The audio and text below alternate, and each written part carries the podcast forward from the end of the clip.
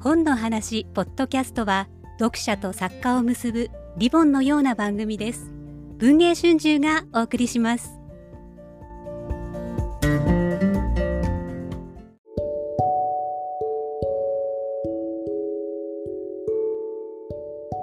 文藝春秋翻訳出版部がお送りする翻訳の部屋。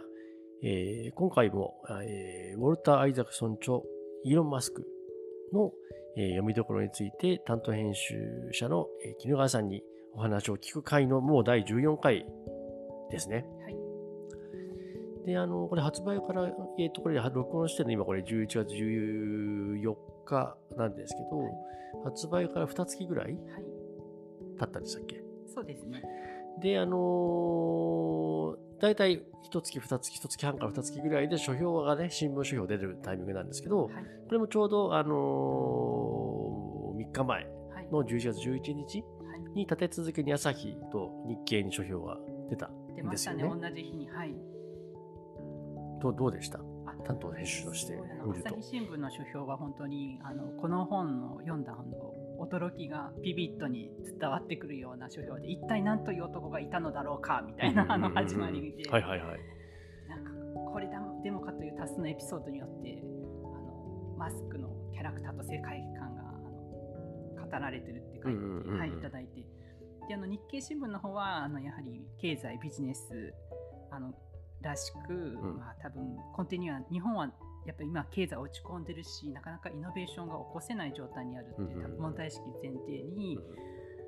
あのまマスクが普通の人と違うもう常人には計り知れないマスクだからこそイノベーションが起こせたっていうのをもうあのきちんと,、えー、と説明しているこれもすごい、うん面白い書評ですねこれ絶対あのビジネスとか経済あの関わっている方は絶対読んでお仕事やってる人はぜひ読んでいただきたい書評でした。はい。で、あのまあそんな感じ。で、まあ、主要もはい。これに限らずたくさん出てるんですけど、はい。あのちょっとなんだ驚いたというか感動したのは、あのはい。週刊文春、まあ、弊社の雑誌ですけど、週刊文春のはい。書評欄であるところの文春図書館、はい。それってあの、端末に、端末に、その文春図書館の図書館の一番後ろに、あの、見開きでね、いろんなあの、あの、各界の有名な方に、読書に、私の読書日記という形で、はい。あの月1なのこれ、お一方。そうですねはい。で、書いていただいてるんですけど、それであのこれ先週号はい。かな、はい。で、あのライズアップグループのね、あの代表取締役社長の瀬戸さんが、あのもう毎度書いていただいてるんですけど、通常見開きなんで、まあ大体見開きで3冊ぐらい、はい。3、4冊、はい。皆さんご紹介くださるんですけど、今回その、丸々見開き2ページ分で、イーロン・マスクをね、そうなんですね。紹介、あのおよび書評していただいて、大変ありがたいというありがか、たいです、面白いかったですよ、これもその。そうなんだ。あのどこまで本気なのかイーロン・マスク電気の衝撃って言ってもこの衝あ、これ見見見出しのところ見ですね。出しのところで、まあ、なんかその瀬戸さんもライズアップグループでまあすごく有名なあの経営者の方なんですけど、まあ、そその方をしてこうモチベーションと闘争心をかきたてられた作品ですと書いてますねごご自身のこう仕事の姿勢を見直しましたみたいなことを書いてくださっていて。瀬戸さんもね、あのい、わゆるその、この本の中だと、あのマスクは人の心がね、いまいち分かんなかった、読めなかったりするっていうのが、はいあの書かれてますけど、はいあのどうしても自分は気にしちゃうみたいなこと書いてらっしゃいますよね。あそうですよね。そうなんですよね。なんか空気読めないところがマスクのやっぱり強みであると。うそう実際問題、いや経営者として、んはい、あのあんまり遠慮したことで得したことはないみたいなこと書いてらっしゃいますよね。そうですね。そうなんですよね。もうこれもなんか本当にあの、まあ、どうやったらあの事業を成功させるかっていう観点でこの本書を読み解いてくださっている書評かと思いますね。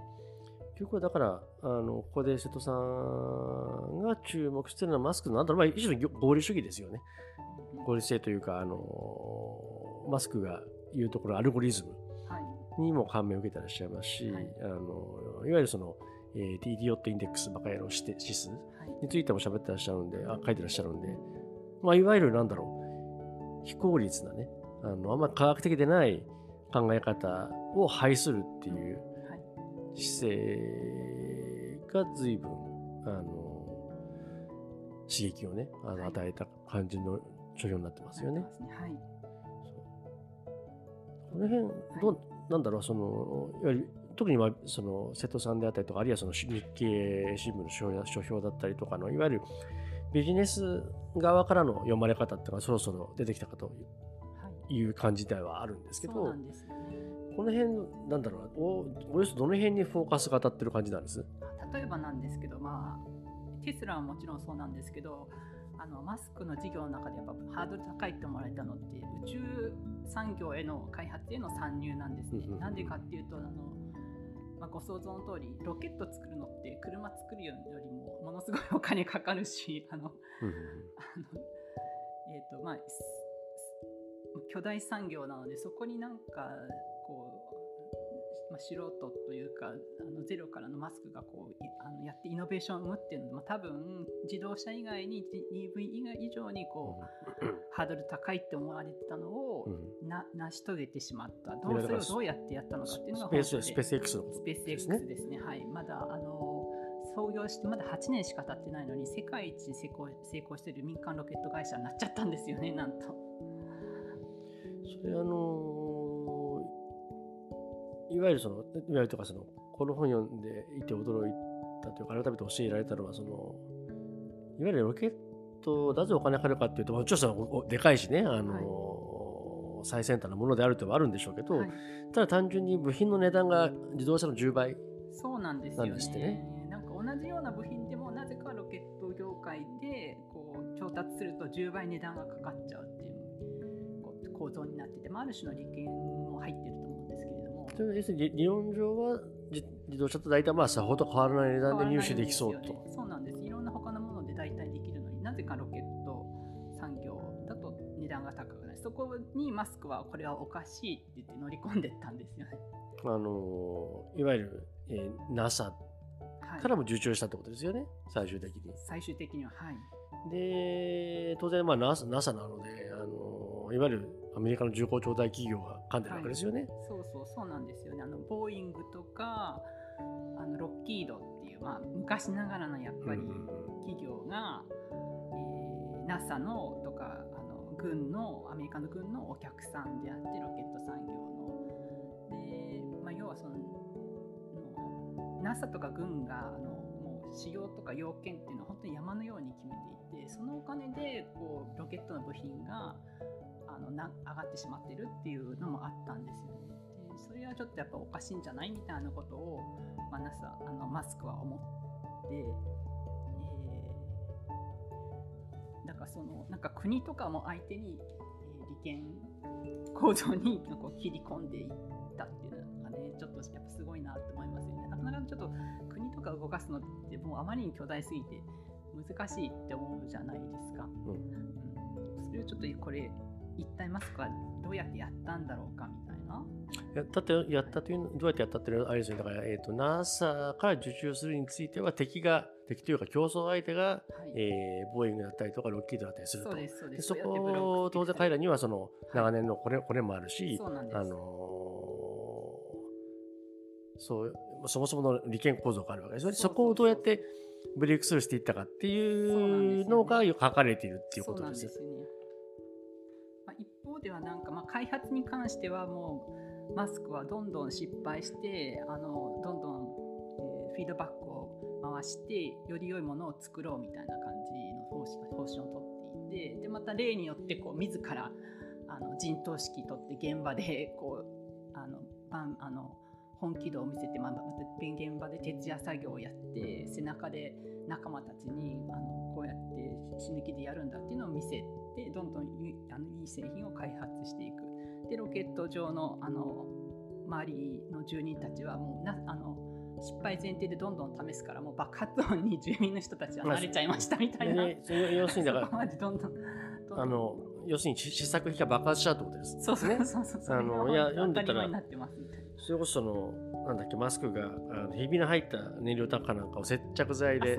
止めようとして怒られたみたいな。そうそうそうそういろいろねそう、まあ、どんどん試すみたいな可そ能性を試すみたいな。失敗を、まあ、一応フィードバックするというかねフィードバック。して、はい。で、まあ、そういうあの アグレッシブな開発を行い、まあ、一方では、あの NASA とか国防総省ににも、あ、NASA だ、NASA の副省あの長官の人をマスクはあのまず魅了するんですね。なんでかっていうとマスクはやっぱりそのロケット産業に参入するって決めた時にもともと物理学の知識もあったからロケット関連の専門書を読み合わさってかなり知識を蓄えていたし、現場にも関わっているからものすごいあの精通してたんですだからままあそういうなんかいう人ってやっぱり NASA の副長官からしたら そのなんか利権構造にちょっとまあぶら下がってるかに見える大会社の人たちに比べたら多分ママスクがすごい魅力的に思えたみたいで結構その副長官とこういい感じの関係になって、まあ、このままいっかなみたいな流れはできたんですよね。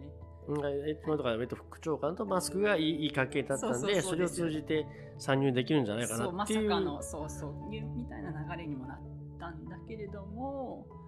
あ、そこであのやっぱりみたいな感じ。なんか、まあ、NASA とまあお付き合いにあるあちょっといまいち利益がいまいち上がってないようなちょっとまあゾンビ企業みたいなところの救済みたいな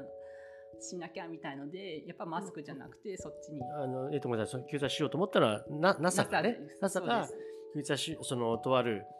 ちょっと若干もうダメな感じになった企業を流れの付き合いだからって言って、まあ、おゾンビ企業的な助けようとしたと。そうそうそうでそれ流れそうになっちゃったそれに関して、えっと、だからマスクがあの NASA との関係はいいかと思いきや、実は良かったんですけど、うん、あの訴訟を起こすんですよね。そういきなりえみたいな、その翻ってえみたいな感じです。それ多分周りの人もそんな NASA 相手に訴訟なんてやめとけってそんなあの止めたんだけどマスクはこれはおかしいみたいななんかうちの方が優れてるのに技術も持ってるのになんかそんなゾンビ企業みたいなとこにあの発注流すのはおかしいって。でまあ多分無理だろうって思ってたんだけれどもそれがマスクであのなんと,、えーと、上院の委員会とかでも証言したりとかして、えーと、裁判に勝ったってことですか？そうそう最後勝っちゃって結局スペース X が受注したんですよね。でマスクの主張の主張としてはあのそのまあ、今までのそのまあ利権構造のやり方だともうどんどんなんか目標を達成できなくてもあの火星に行けな将来別に別に行けなくてもお金どんどん使った分だけあの NASA とか国が軍がお金を払いますよみたいな今まで構造システムだったんだけど例えばその、えっと、出入りの企業が例えば部品なんかを納入する際に、えっと、値付けに関してもうなんだろうその開発した会社の例えばその、まあ、投資分だったりとかもろもろの失敗だったりとかそういう経費に利益乗っけて好き放題に値をつけてよかったってことですね。そうですなんか、はい、使った分だけ請求しますみたいな感じにお金くださいっていう感じで結果に結果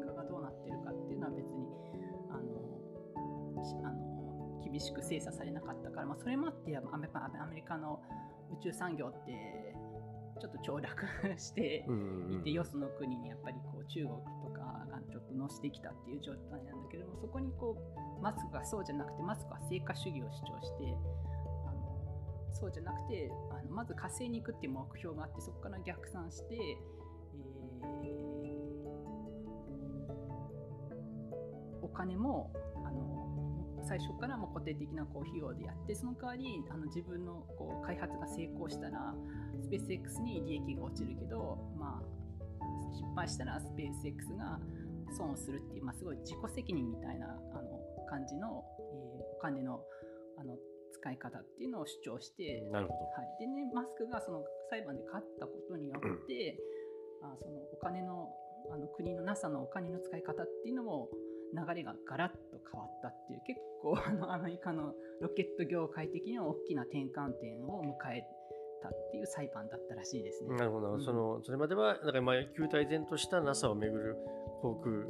産業？そうそう航空宇宙産業か、はい、があのマスクが訴訟して勝ったおかげでそうです。一から見直しになったと、ね、そうですそうです。ねちゃんとイノベーションも起こせるようになったし、